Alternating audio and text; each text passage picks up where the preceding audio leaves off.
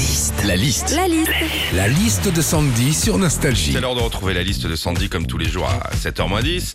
Euh, quelles sont les choses qu'on n'aurait jamais imaginé faire avant le confinement? C'est parti Sandy. Il y a des choses complètement folles hein, qui sont arrivées dans nos vies avec le confinement, notamment au niveau des amendes. Avant, tu te prenais 135 euros d'amende, c'était pour un excès de vitesse. Aujourd'hui, tu te prends 135 euros d'amende parce que tu as oublié ta déclaration sur l'honneur pour aller acheter du pécure.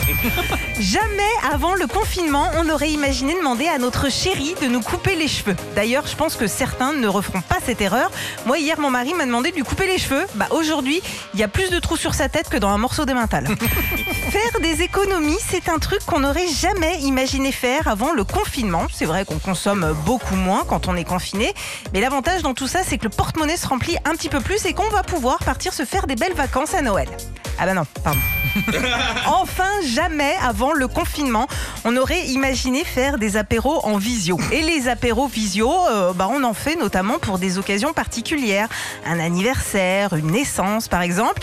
Mais t'en as, tu le sens, tout est prétexte à faire un apéro en visio. Et dis-moi Jean-Louis, euh, samedi c'est la journée mondiale du tricot. Ça te dit qu'on s'en jette une en visio? La liste de Sandy sur Nostalgie. La journée mondiale du tricot, c'est vrai qu'on n'y pense jamais Ah ça. hein. Les mecs arrivent, ils montrent leur pelote. euh, Retrouvez Philippe et Sandy, 6h-9h sur Nostalgie.